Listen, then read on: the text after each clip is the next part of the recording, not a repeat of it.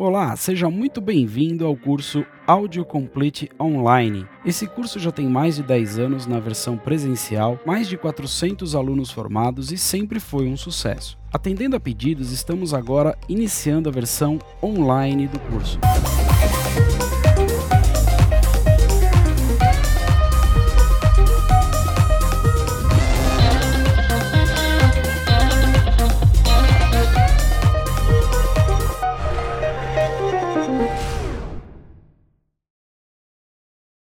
Muito bem.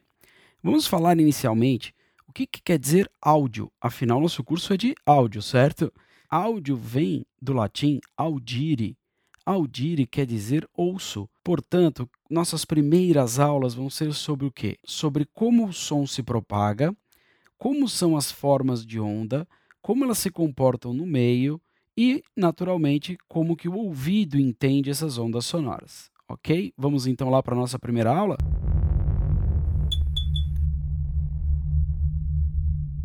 Então, a primeira coisa que a gente precisa entender é que o som ele viaja por vários tipos de meios. O som viaja por meios sólidos, o som viaja pela atmosfera, o som também pode ser transformado em sinais elétricos e viajar na, dentro de um equipamento eletrônico, etc. Então a gente precisa tomar um cuidado para dar os nomes certos a como que esse som vai se comportar fisicamente em cada espaço. Quando o som está num ambiente sólido, a gente pode entender que toda a característica dele está se transformando em vibração. Claro que esse ambiente sólido depois vai gerar uma interferência na atmosfera ao seu redor, gerando som novamente. Mas para o nosso estudo, o que mais interessa é que os sólidos, especialmente em relação ao isolamento acústico, a gente vai tratar como vibração, ok? E quando esse sinal for captado, aí a gente vai chamar ele de sinal de áudio, porque ele está dentro do ambiente eletrônico. Por que, que é extremamente importante a gente falar os termos corretos? Eu já fiz vários vídeos sobre isso, já comentei sobre isso, mas eu vou reforçar.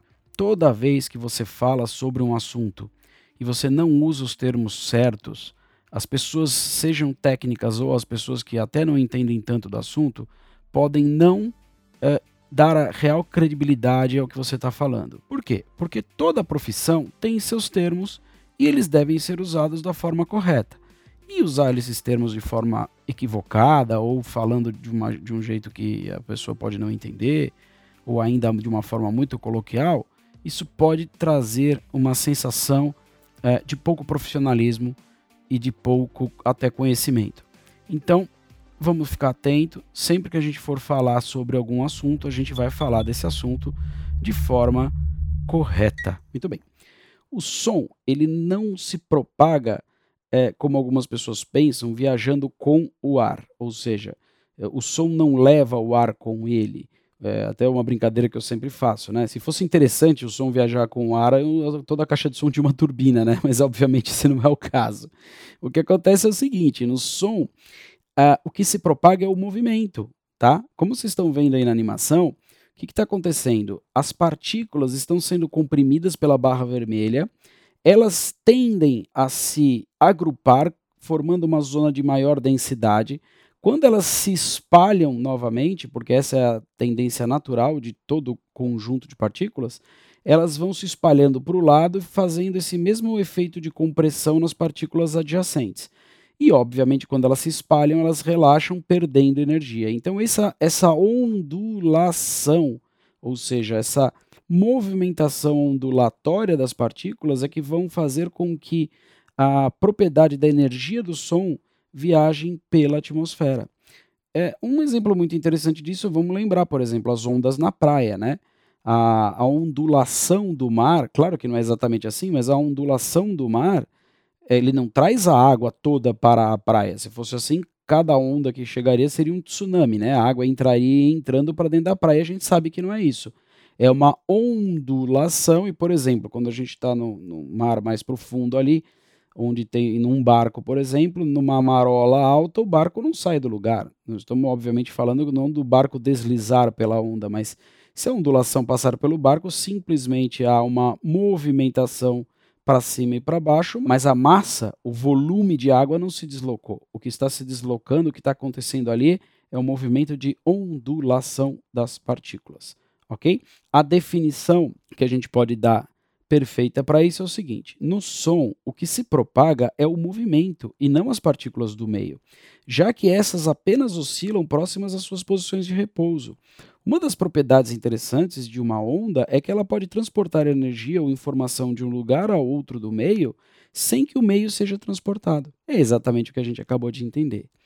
Muito bem, nessa outra animação do professor Dan Russell, da Universidade de Pensilvânia, nos Estados Unidos, que aliás é uma animação muito bem feita, muito interessante, a gente pode ver direitinho um movimento oscilatório do ponto, mas ele não desliza, ou seja, ele não viaja por toda a extensão. E a definição disso é muito interessante. Por exemplo, ó, se um distúrbio é gerado em algum ponto do meio, as partes que se movimentam atuam sobre as partes vizinhas, transmitindo parte desse movimento e fazendo com que essas partes se afastem temporariamente da sua posição de equilíbrio. Dessa maneira, o distúrbio é transmitido para novas porções do meio, gerando uma propagação do movimento. Então é isso que a gente tem que guardar. O que está se propagando é o movimento, o movimento ondulatório, tá? Das partículas, mas nas partículas em si não saem do lugar. Um exemplo muito interessante disso e muito fácil da gente perceber é o famoso pêndulo de Newton, né?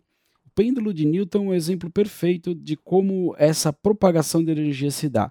A gente pode ver direitinho, a primeira bolinha bate no conjunto geral, vai passando de bolinha em bolinha energia, mas elas não saem do lugar. Não saem do lugar por quê? Porque ela transmitiu energia, mas a outra bolinha não deixou ela se mover. Quando chega na última bolinha, que ela não tem mais para ninguém para transmitir essa energia, essa energia é transformada em quê? Em movimento. Ou seja, a bolinha fica livre para sair voando novamente. Uh, no som acontece exatamente isso. Se nós tivéssemos, por exemplo, um milhão de bolinhas enfileiradas perfeitamente e a gente oferecesse uma energia na primeira bolinha, lá no final de um milhão de bolinhas haveria também algum tipo de reação. É claro que existe uma perda de energia nessa brincadeira toda. Se a gente tem meia dúzia de bolinhas, é uma coisa. Se tiver um milhão de bolinhas, na prática provavelmente isso não vai acontecer. Mas o som também tem essa característica e logo logo nós vamos aprender como isso funciona. Existe sim uma perda de energia da base de 6 dB SPL para cada vez que a gente dobra a distância da medição que a gente está fazendo de uma fonte sonora. Mas a gente já já vai aprender isso, tá bom?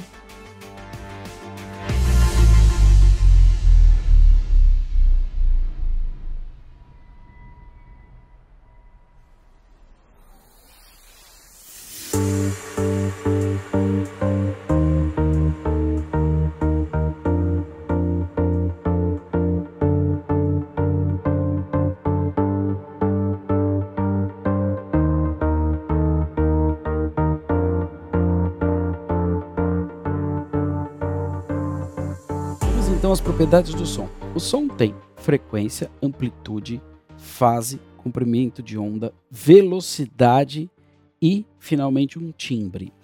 É, na prática, vamos lá, vamos entender rapidinho um por um, depois a gente vai esmiuçar um por um. Frequência é o que a gente normalmente entende por afinação. Som grave, som agudo, é, baixas frequências, altas frequências.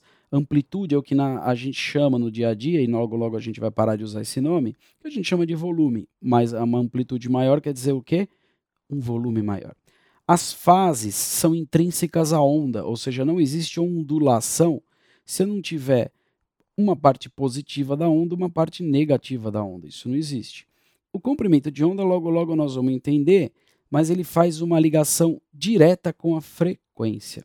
A velocidade do som, eu brinco que ela é uma variável quase constante, mas na verdade existe sim uma variação na velocidade do som em função da temperatura, pressão atmosférica, umidade do ar, mas nas condições normais de temperatura e pressão, a gente não vai ter uma variação de velocidade do som tão absurda, então dá até para a gente, para contas assim não oficiais, a gente usar aí um, um nível de velocidade padrão. E o timbre é como o cérebro entende as formas de onda. Então vamos aprender um pouquinho de cada uma dessas coisas agora para que a gente possa dar andamento aqui na nossa aula. Muito bem. Olha que legal.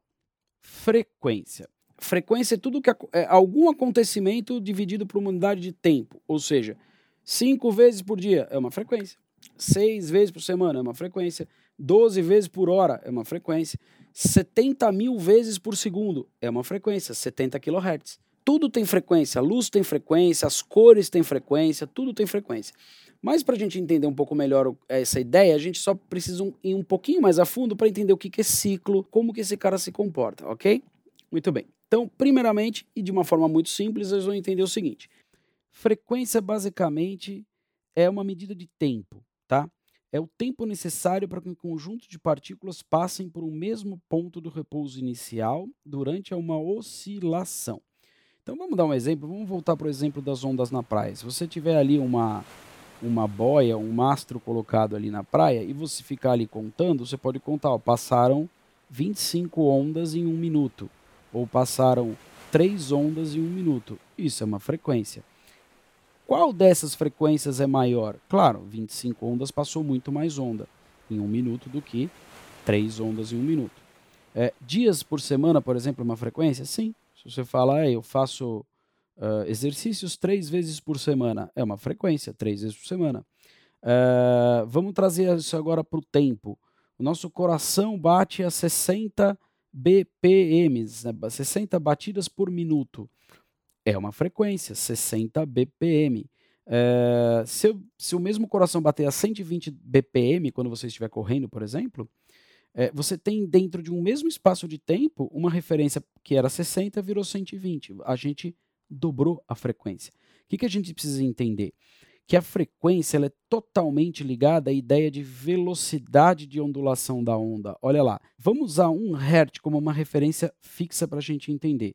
Ó, aquela ondulaçãozinha ocupa aquele espaço e eu tenho uma ondulação perfeita acontecendo dentro daquele bloco. Quando a gente divide esse espaço por dois, eu preciso fazer com que aquela ondulação caiba na metade do tamanho.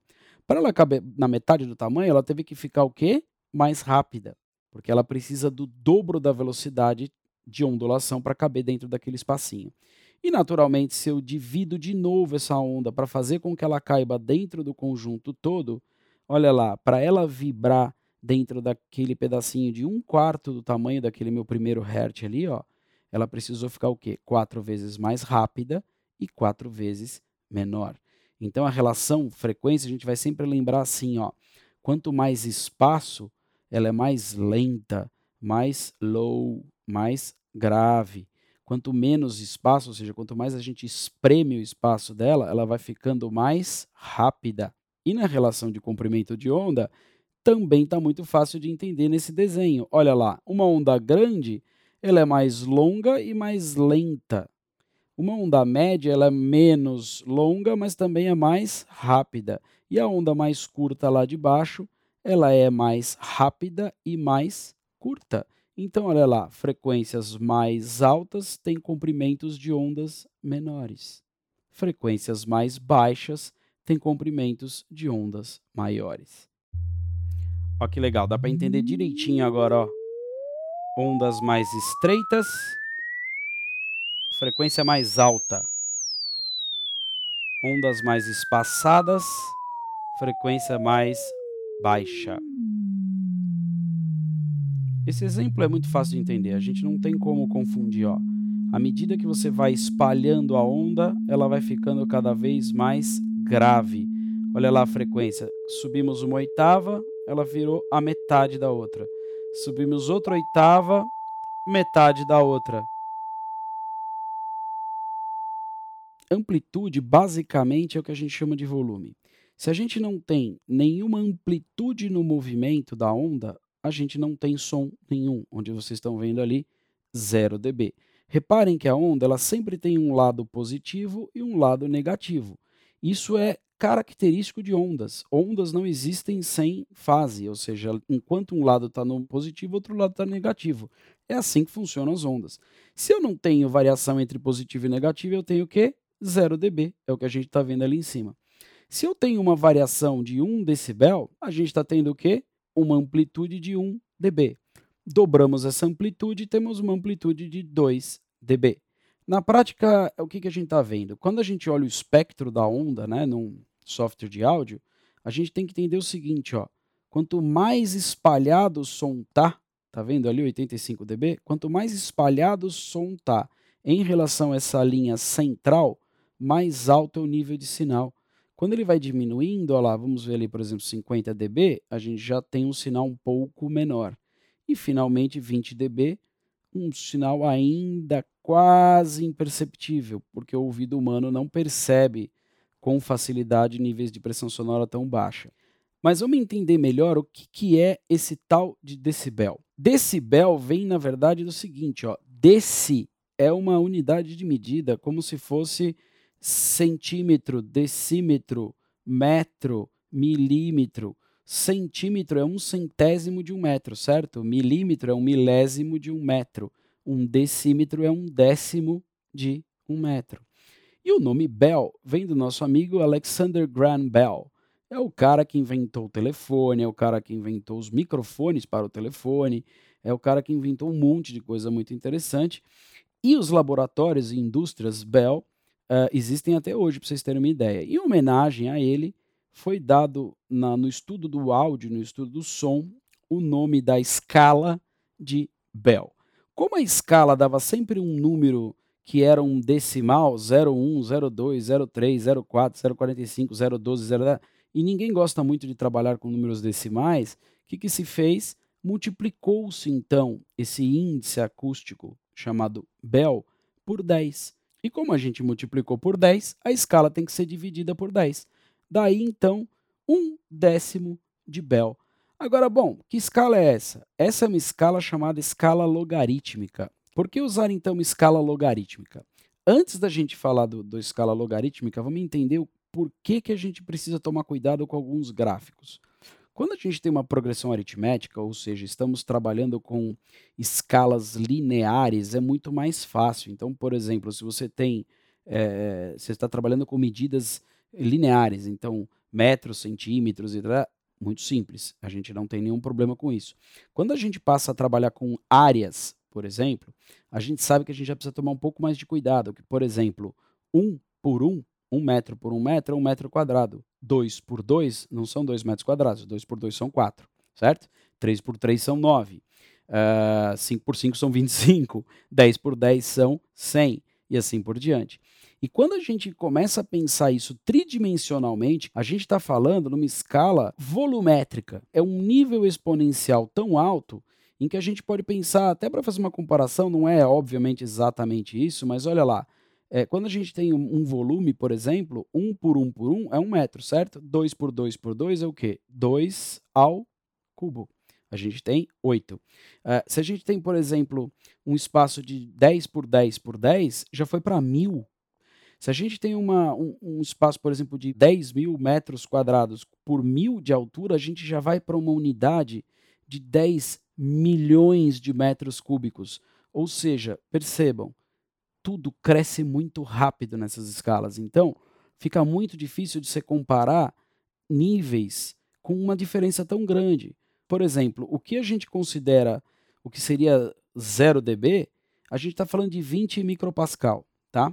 E o que a gente considera o máximo de volume que o ser humano conseguiria ouvir, tá? Com riscos até, obviamente, de perder a audição, a gente está falando de 100 milhões de micropascal. Imagina trabalhar com escalas que vão de 20 a 100 milhões. Não é nada prático. O que, que, o que, que a escala logarítmica faz? O log ele nada mais é do que inverter essa brincadeira. Tá? Então ele vai transformar uma progressão que era absurdamente grande, de 20 já vira 100, daqui a pouco mil, 10 mil, 100 mil, milhão, 10 milhões, 100 milhões, numa progressão muito mais fácil da gente entender porque isso é quase impossível da gente entender desse jeito, tá bom? A gente estava falando de pressão sonora.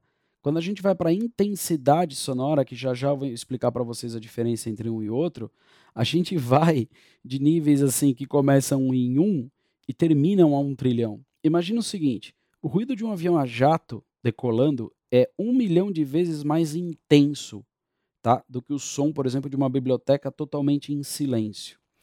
É, quando a gente vai para intensidade sonora, que na verdade não é uma coisa que a gente usa assim para cálculos de percepção direta, na verdade a intensidade sonora ela é mais teórica, mas ela é necessária para cálculos. É, a gente está trabalhando com uma escala que vai de 1 a 1 trilhão. Quer dizer, impossível, é completamente impossível a gente trabalhar com escalas desse tamanho, tá? Então o que, que a gente vai fazer? A gente vai transformar isso numa escala logarítmica. A escala logarítmica ela facilita muito o nosso entendimento. Então, por exemplo, na intensidade sonora, que é o que eu estou falando agora, a gente vai ter que a intensidade igual a 10 log base 10 da intensidade que a gente vai medir dividido pela intensidade de referência. Não se preocupem com isso. Isso é arcabouço teórico, é para vocês entenderem da onde vem. O mais importante é entender isso de onde vem. A gente não precisa ficar fazendo cálculos de log, cálculos específicos disso nesse momento, tá bom? Nesse momento eu quero que vocês entendam o porquê de uma escala logarítmica e o que isso quer dizer. Vamos então para a pressão sonora, que é o que interessa para a gente, porque é o que nós vamos usar para alinhamento de sistema, é o que nós vamos usar para compreensão de como o ouvido entende cada região dessa, e, e é como a gente vai entender como que os acoplamentos e cancelamentos acústicos funcionam, e a gente vai tratar tudo em dBSPL, tá? Então a pressão sonora é o que a gente vai tratar no dia a dia. A pressão sonora é o que o famoso decibelímetro, o sonômetro, vai medir, tá bom? O cálculo da pressão sonora, ele se dá, na verdade, pela intensidade sonora ao quadrado. A intensidade sonora era 10 log, lembra? Agora a pressão sonora é 20 log. Em vez de eu levar ao quadrado, simplesmente eu multipliquei por 2. 10 log virou 20 log. É, isso facilita muito a nossa vida, porque a gente vai começar a entender o seguinte, que cada salto de 6 dB, eu estou dobrando a pressão sonora. Isso facilita a compreensão, porque a gente logo logo vai aprender uma regrinha, que é a regra do 6 dB, que ela vai servir para quase tudo que a gente vai trabalhar de decibel aqui daqui para frente, tá bom? E o mais importante até agora é entender que nós estamos transformando escalas que eram muito complicadas, muito difíceis de entenderem, que iria de 20 a 100 milhões ou de 1 a 1 trilhão, e estamos transformando isso em quê? Uma escala finalmente muito mais simples, em que a gente tem 0 dB, seria é, a, a perturbação de pressão ambiental praticamente zero, ou seja, o ouvido não consegue entender nada, não existe perturbação sonora nenhuma. E intervalos de 20 em 20, claro que existem intervalos entre, no meio, mas que a gente vai de 0 a 140 no total né, do range, no total do quanto a gente pode encaixar do que seria nada de som ao som mais alto possível imaginário, tá bom? Ficou muito mais fácil agora, ficou uma escala muito mais confortável. Muito bem? Olha que legal. É, como eu falei, ninguém vai ter que ficar fazendo conta de log aqui, porque isso não é o objetivo e não é a ideia do que a gente vai fazer isso agora. Nesse momento, não, e muito em, lá para frente, só em alguns aspectos acústicos, em algumas questões específicas de acústica, e, de, e, e se você quiser em números muito precisos, a gente vai usar contas mais complicadas. É, vocês vão ver que quando aparecer aí uma, uma calculadorinha vermelha, que a conta ali não é tão fácil de fazer, mas a gente sempre vai ter uma solução para resolver isso aí tá bom? Agora, olha que legal. Como a gente conseguiu é, normatizar essa escala de uma forma que ela fique muito mais simples, a gente começa a ter variações de pressão sonora que ficam mais fáceis de serem compreendidas. Olha que legal a nossa famosa regrinha do 6 dB. Eu vou colocar mais uma caixa de som eh, gerando exatamente a mesma pressão sonora, ou seja, mais 100 dB. O que, que aconteceu? Dobrei a pressão sonora, certo? Vou ter 200 dB. Não. Soma 6 dBzinho, tenho 106 dB. Por quê? Porque o som, de novo, não é uma escala linear. Então, você pergunta assim, professor, se eu colocar, então, uh, eu tinha ali, sei lá, 2 mil watts de potência naquela caixa gerando 100 dB. Eu preciso colocar mais outra caixa com os mesmos 2 mil watts para subir para 106 dB? É, exatamente. É, para eu ter um conjunto gerando 106 dB, eu precisei dobrar a potência. E isso é o que a gente vai começar a guardar na cabeça e não pode mais esquecer. É a regra do 6 dB, regra de ouro. Cada vez que eu dobro a potência da emissão, eu só ganho 6 dB. Só ganho? Não, 6 dB é muita coisa, porque a gente está falando de novo de uma escala exponencial. Muito bem, eu tinha ali um conjuntinho, né? É, agora eu dobro de novo essa minha potência. Eu tinha 106 dB em cada conjunto, ok? Somei os dois. Era 106 dB o, o primeiro par de baixo, mais 106 dB o par de cima. Adivinha? Entra de novo em jogo a regrinha do 6 dB. Quanto que eu tenho? 112. Exatamente. Por que, que a, o público está vermelhinho ali? É porque 112 dB não é brincadeira, né? povo está começando ali a sofrer já, a coisa ali está feia. Uh, vamos pensar agora, dentro do mesmo conceito, existe o conceito de distância. E olha que legal, a regrinha do 6dB vale de novo. Eu tenho uma pilha de caixas de som ali, coloquei meu microfone, medi, está marcando ali 112 dB SPL a 5 metros de distância ali da torre de caixas de som, beleza? Olha que legal, dobrou a distância, ou seja, eram 5 metros, virou 10. Quanto que aquele pessoal está ouvindo agora? 106. Por quê? 112 menos 6, 106, ó, perdeu 6 dB. Ó, a regrinha do 6 de novo super legal, super prático, não precisa fazer conta nenhuma, é assim que funciona. E se eu dobrar a distância de novo, agora em vez de 10 metros, eu ficar a 20 metros de distância? 100 dB. Olha lá que legal, perdi 12. E assim por diante. É um jeito muito simples da gente calcular, por exemplo, isso é bem prático. Ó. Você vai fazer uma instalação de áudio, você precisa saber quanto que vai chegar o nível de sinal, o nível de pressão sonora no final do teu público ali. Basicamente, você vai definir uma distância de medição. Vamos medir aí 5, 6 metros pelo menos, né? Porque muito perto da caixa de som não é o ideal. Vamos medir ali a distância de 5 metros de distância. Você já vai saber que, por exemplo, vamos lá, dobrou, né? Foi para 10, perde 6 dB. Dobrou de novo 20, perde 6 dB de novo. Dobrou de novo 40, perde mais 6 dB. Estamos em 94 dB. Muito bem, olha que legal. Dá para usar a regrinha do 6dB ao contrário? Dá, olha que legal. Eu estou lá, fiz uma medição 94 dB, tá? E estou a 20 metros de distância da emissão. Uh, se eu dividir isso por 2, ou seja, ficar a 10 metros de distância, quanto que vai dar? Pensa aí um pouquinho. Aham, 100 dB. Regrinha do 6 de novo, mesma coisa. Ou seja, quanto mais perto da fonte, eu acrescento 6. Quanto mais longe da fonte, eu diminuo 6. Qual é a razão? Sempre dobrando ou dividindo por 2. Tá bom? Muito bem, vamos lá. Agora, vamos entender o seguinte. A gente tem um conjunto de caixas a 106 dB e um conjunto de caixas a 100 dB. Dá para fazer essa conta? Dá. Mas a gente não pode fazer a conta direto. Por quê? Porque a gente não pode somar pressões sonoras. Porque como a gente fez todo aquele ajuste para transformar essa pressão sonora numa escala mais inteligível, digamos assim, a gente não pode somar esses números direto. A gente tem que transformar essa pressão sonora em intensidade sonora de novo. Muito bem, vamos entender então qual é a diferença de pressão sonora, intensidade sonora e potência sonora. Na prática é o seguinte: Sound Pressure Level, ou SPL, que é o que a gente está acostumado a ver, é o nosso dia a dia, é o que a gente vai ler no decibelímetro, é o que nós vamos usar para calcular as coisas, é o que nós vamos entender e usar para o resto da vida, tá bom? E é o nível de pressão sonora, como a gente uh, vai perceber as diferenças nos gráficos e, e nas gravações e tudo mais. O nível de intensidade sonora ele é usado teoricamente para cálculos, tá? A gente não vai usar a intensidade sonora como nível de percepção direta. Já a potência sonora faz muito mais alusão a equipamentos, potência do equipamento, nível de potência, etc. Mas na prática, vamos lá, vamos entender. Ó. De um jeito um pouco mais facilitado, a gente sempre pode pensar que assim, que as intensidades tá, são metade dos níveis de pressão. Por que, que eu estou explicando isso tudo? Porque o que acontece é o seguinte: a intensidade é como de fato o som vai ser medido tá, na natureza. Por exemplo, se a gente tivesse como se fosse uma placa e nessa placa tivesse vários sensores, quando o som passasse por ela, a gente conseguiria medir qual foi o nível de intensidade que agrediu essa placa e aí fazer o seguinte, ó, calcular quanto que é a potência que, que atingiu cada pedacinho dessa placa dividido pela área daquele pedacinho dessa placa, ou seja, potência por área. A intensidade ela é diretamente proporcional à área ao quadrado. Qual que é, essa, qual que é a ideia? Ó?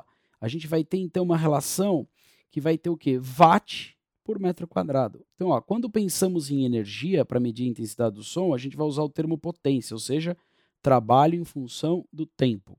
Potência igual a quê? Energia por tempo. Na física, joule por segundo, ou um joule por segundo é um watt, tá bom? Então, potência, watt. Quando a gente pensa em intensidade sonora, é o quê? É essa potência que a gente acabou de pensar aplicada em uma determinada área. Olha lá, intensidade igual a quê? Potência por área, tá bom? Ou watts por metro ao quadrado, ok? Mas, de novo, isso é uma teoria para a gente entender a diferença entre energia, intensidade e pressão. São três atributos físicos que não são iguais, ok? Mas muito bem, se eu quiser fazer essa soma de uma forma é, precisa e teórica e bonitinha, o que, que eu vou ter que fazer? Eu tenho que transformar a pressão sonora de cada fonte em intensidade e aí fazer o quê? Somar essas duas intensidades dentro da fórmula da pressão sonora, tá? Aí eu coloquei a fórmula, nós temos aí todo o desenho de como fazer e como executar, uh, e vamos chegar ali no resultado, por exemplo, 70 dBSPL mais 80 dBSPL vai dar 80,4 dBSPL. Falou, nossa, mas uh, uma caixa de 70 mais uma de 80 só deu 80,4? Sim, porque é o seguinte, nós estamos trabalhando com uh, pressões exponenciais.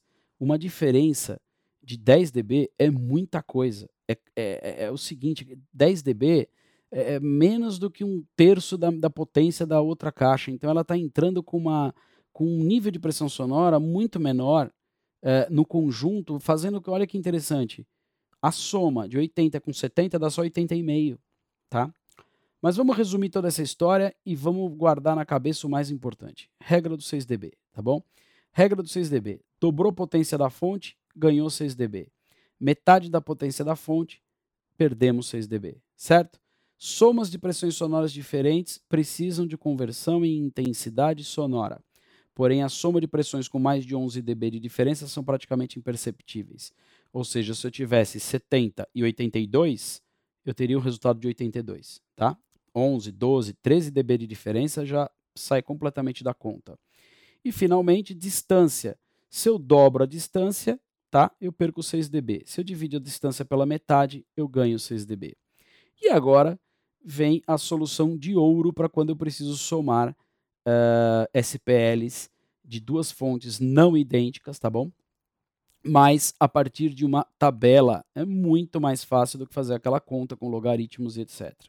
E é muito simples de executar. Olha que legal. Primeira coisa, a gente vai pegar duas fontes, tá? E nós vamos eh, calcular a diferença entre elas. Então eu tenho lá uma fonte em 92 e uma fonte em 80. Primeira coisa, a gente calcula a diferença entre as duas. 92 menos 80, 12. Vamos ali na tabelinha ali em cima, olha lá. Números maiores ou iguais a 11, a soma final é zero. Ué, então 80 mais 92 dá 92? É, exatamente o que eu acabei de falar. Quando a gente tem somas de pressões sonoras com, com intervalos maiores do que 11 dB, a gente não tem nenhum ganho perceptível. Essa é a ideia. Vamos treinar um pouquinho mais isso? Olha que legal eu tenho 88 e 90. Qual é a diferença entre os dois? 2. 2 eu tenho ganho de 2, certo? Ganho de 2 sobre quem? Sobre 88 ou 90? Sobre o 90, claro. Qual é a resultante? 92. Fácil, né? Muito mais fácil, muito mais uh, prático. O mais importante da gente perceber é o seguinte: ó, quanto mais próximos os números estão, maior é o ganho que eu vou ter. Quando mais longe os números estão, mais próximo de zero eles vão ficando. Olha lá, eu tinha um intervalo de 2, ganhei 2, certo? Se fosse 3, também seria 3. Ah, mas é então mais ou menos 2,5? É, mas dB a gente prefere não usar essas escalas divididas, porque são números que não são de, de fácil percepção, tá bom? A gente evita. Vamos, vamos treinar mais um pouco, vamos fazer mais um. Olha lá, eu tenho 83,90. Qual é a diferença? 7, né? 7 está no meio, olha lá. Qual é a resultante? 91. Facinho, ó, não tem segredo. Finalmente, 75 76 tem uma diferença só de 1 dB. Olha que legal. Uma fonte tem 75, outra fonte tem 76. Somou as duas, quanto vai dar? 79. Não é difícil, né? Com essa tabelinha ficou bem mais fácil. Uh, se fosse zero a diferença, se uma fosse 75, outra fosse 75 também, quanto que teria o ganho? O ganho seria 3, tá? Por que de 0 a 1? Um? É, porque a variação é relativamente pequena. É, e digo mais, até na, até na hora de você medir, 1 dB, meio dB, é o próprio jeito como você for medir, se tiver alguma pequena variação na medição, a gente já pode desconsiderar essa diferença, tá bom? Mas ficou muito mais fácil então de entender como calcular essas somas dessa forma. Uh, finalmente, então, a gente já aprendeu frequência, aprendeu amplitude. Vamos entender agora uma coisa: frequência interfere na amplitude? É, tecnicamente falando, ou seja, se eu pegar ali um VU, né, que o VU vai, vai medir ali o meu nível de sinal, É, e vamos dar uma olhada nesse gráfico. Olha que legal.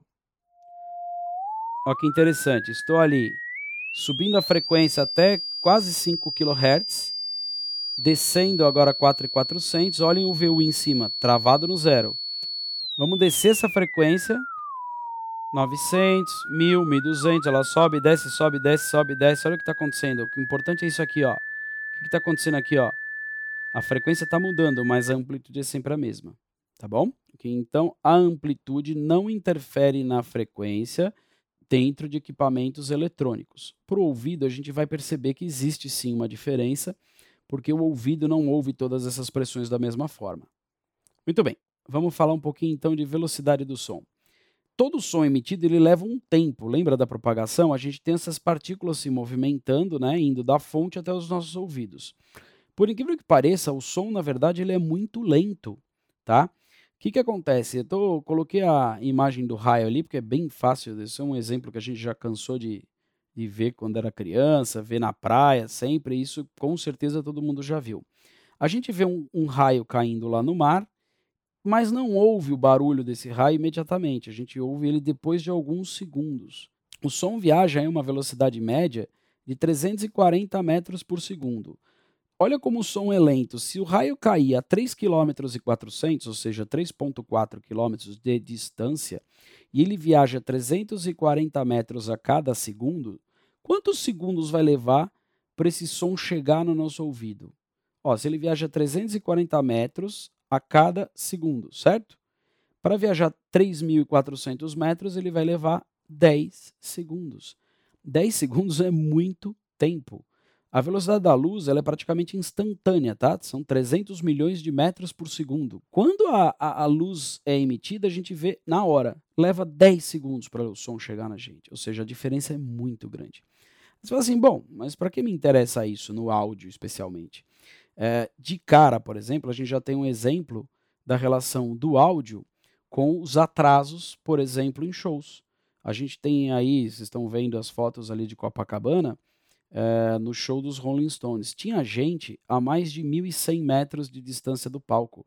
Vocês têm noção do que é isso? A gente está falando de mais de 3 segundos de atraso. Ou seja, o Mick Jagger canta, ou o Keith Richards toca ali uma, um, acorde de, um acorde de guitarra, você só vai ouvir isso 3 segundos depois. É muito tempo. Para isso são necessários, então, alguns ajustes. Por exemplo, agora nós vamos ver mais superficialmente, mas depois a gente vai aprender a fazer isso direitinho. Pois é, é muito direto e muito prático. Olha que legal. Temos ali o palco, tá? E o público. A gente vai chamar ali de T0. O que, que é? É o pessoal que está pertinho do palco ouvindo o som original imediatamente após ele ser tocado. Por que T0? Porque ali a gente não tem praticamente atraso nenhum tempo para o som viajar, o espaço é muito pequeno, então o tempo é praticamente imperceptível, tá bom? Então nós vamos chamar de T 0 segundos, beleza? Quando a gente tem uma, um pessoal que está a mais ou menos 100 metros de distância, tá? 103 metros de distância, a gente vai ter um terço de segundo para chegar lá, 0,3 segundos. Ou seja, o som passa pelo pessoal ali da frente até chegar a galera que está 103 metros, levou 0,3 segundos. Adivinha, para chegar no pessoal que está a 200 metros, levou 0,6 segundos. Para chegar ao pessoal que está a 309 metros, levou 0,9 segundos. E para chegar no pessoal que está a 412 metros, levou 1,2 segundo. 1,2 segundo é muito tempo, certo? E mais, a gente já aprendeu que o som vai perdendo energia, certo? Então imagina o seguinte, se a gente a gente estava falando ali é, de uma perda média, vamos dizer, um pessoal que esteja ouvindo 112 dB ali a 5 metros do palco, quando a gente dobrou para 10, perdeu 6 dB, lembra? Então de 112 caiu para 106, dobrou de novo para 20 metros, caiu para 100, para 40 metros perde mais 6, 94, 80 metros perde mais 6, 88. Mais um pouco dessa perda, uns 85, 84 dB. 85, 84 dB, uma pessoa falando alto, não precisa nem gritar, já está atrapalhando esse som. Tá? 85 dB seria um volume muito baixo para pessoas que estão a 100 metros de distância ouvir, mesmo que o palco esteja gerando 112 dB, que é muito alto. Então, o que, que nós vamos fazer? Vamos colocar uma torre de reforço. Essa torre de reforço tem que estar o quê? Atrasada em 0,3 segundos para bater com o tempo que está chegando do palco e não ter ali uma dobra de sinal, ainda que com um volume muito mais baixo que está chegando do palco, você pode ter como que uma sobrinha, um efeito esquisito, um prá, prá, prá, no som, por exemplo, de, uma, de mais percussivo de uma caixa ou de algum outro instrumento. Tá bom? Então, atrasada essa torre já resolve dali para frente. Por quê? Porque esse atraso agora caseia as duas, dali para frente o som corre junto. Então, essa torre que já estava foi atrasada a 0,3, ela também vai chegar a 0,6 atrasada, então, na próxima galera, depois mais 0,3 atrasado 0,9 e também finalmente os mesmos 0,3 atrasado lá 1.2 segundo, olha lá, 1.2 segundo do palco, 1.2 segundo da primeira torre de repetição. Lógico, tem muita gente ali, tem que pôr mais uma torre, não tem? Vamos lá, vamos colocar mais uma. Quando eu coloco a terceira torre, o que, que eu tenho que fazer? Eu tenho que atrasar essa torre a um tempo igual que está chegando do palco e está chegando da outra torre. Portanto, essa torre tem que trabalhar com um delay de 0,6. E dali para frente ela vai acompanhar naturalmente os outros sons, como a gente está vendo nas flechinhas, tá bom? Esse foi o macro alinhamento, tá? A gente está dizendo que o som está chegando em tempo. Quer dizer, o som está chegando bonitinho, alinhado no tempo. Agora, existe um micro alinhamento, que isso nós vamos aprender mais para frente, que tem a ver com as fases, tá? Que é para garantir que as fases que estão chegando de, das duas caixas diferentes estejam alinhadas, tá bom? Para evitar cancelamento. E isso vai ter que ser feito caixa a caixa. Isso dá para ser feito de ouvido? Não. O alinhamento de fase, assim, dá para perceber que tem alguma coisa errada, mas a gente vai ter que fazer esse alinhamento de fase bonitinho, medido, tá? Com microfones de medição. E aí vem a parte, vamos dizer assim, mais é, do micro alinhamento, tá? Alinhar as fases desse sinal todo para a gente não ter aí um problema mais crítico de cancelamentos de fase que a gente logo vai aprender, tá bom? Falando em fase, aí está ela. Fase, como a gente falou ali no começo, né? A gente tem a fase positiva da onda, que é a parte de cima, e a fase negativa da onda. Mas é muito importante a gente entender que existem forças físicas atuando ali. Quando, por exemplo, o cone de um alto-falante empurra a atmosfera na sua frente, essa compressão gera um fator positivo.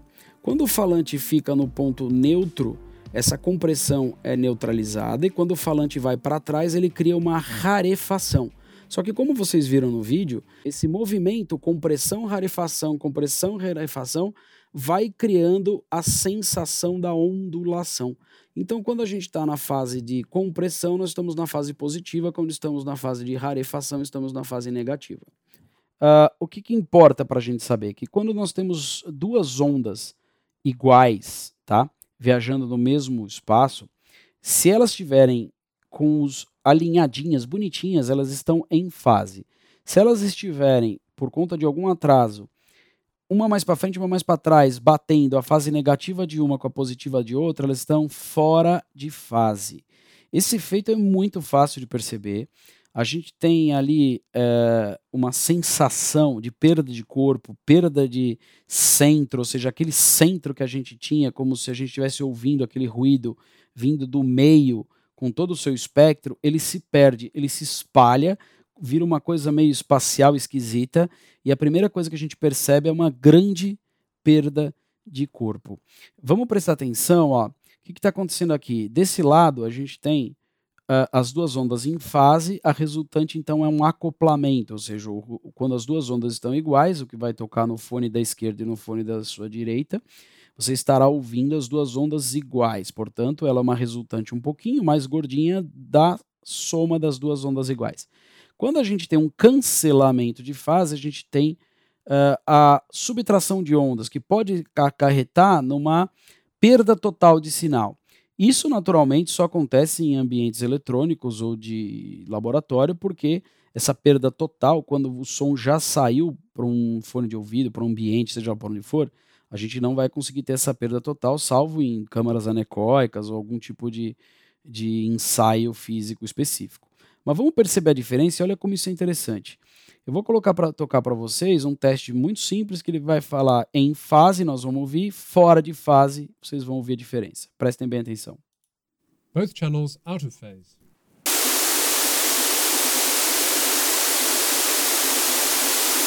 In phase.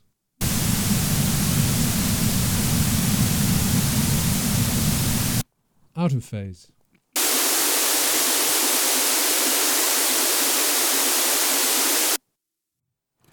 Vocês repararam que o sinal em fase, a gente se fechar o olho, a gente é como se estivesse olhando o ruído vindo do centro e ele vem encorpado.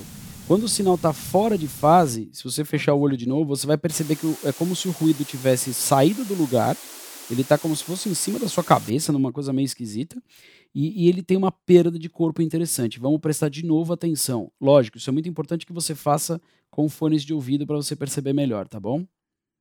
Both channels out of phase.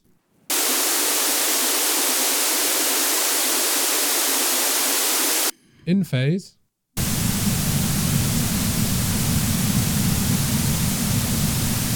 Out of phase.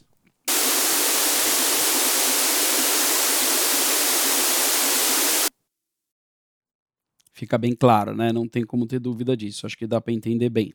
Na prática, o que está acontecendo ali é o seguinte: olha lá.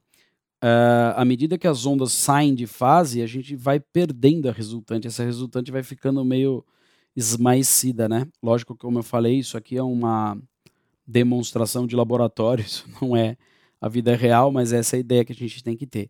Onde que normalmente isso vai acontecer assim de uma forma muito clara? Se você tiver, por exemplo, duas caixas de som ligadas né, no sistema amplificador, ou seja, caixas passivas, né, amplificador e caixa, e por algum motivo você inverter a ligação da caixa, a gente vai ter exatamente essa sensação. Porque quando você inverte ali o cabo na entrada da caixa, o que está acontecendo? À medida que um woofer está empurrando, o outro está puxando, eles estão trabalhando exatamente ao contrário. É, a, a, minha direita aí tem uma coisa chamada espectrograma. Tá? O espectrograma é uma forma de transformar algo que é invisível em algo que a gente possa perceber. Reparem que interessante. A gente tem aqui, nessa região do espectrograma, a propagação das ondas em fase, ou seja, eu teria uma caixa de som aqui, uma caixa de som aqui, as duas propagando o som, a soma das duas causam essa oscilação. Como elas estão perfeitamente em fase, o que acontece? Se eu estiver nesse ponto, a onda passa por mim, blum, blum, blum, e eu vou perceber. Se eu estiver nesse ponto, a onda passa por mim, blum, blum, blum, vou perceber. Se eu estiver no meio, passa por mim, eu vou perceber. Essa é a importância de estar todo mundo em fase. Então, em todo lugar que você estiver, você vai ouvir de uma forma uniforme. Quando as ondas estão fora de fase, olha o que acontece. Quando você está muito perto de uma caixa só, você vai ouvi-la bonitinho. A pressão sonora dessa caixa é tão mais forte do que essa para quem está nesse ponto que você praticamente não percebe. Então, você tem uma ondulação, beleza, dá para entender ok.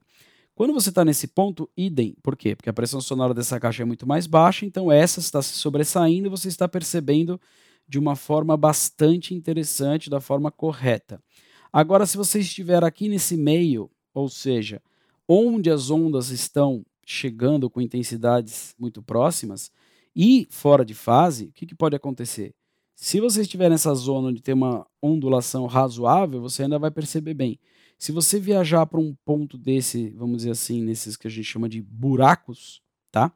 Onde existe esse esfacelamento da onda, a gente vai ter uma perda muito grande na sensação do som.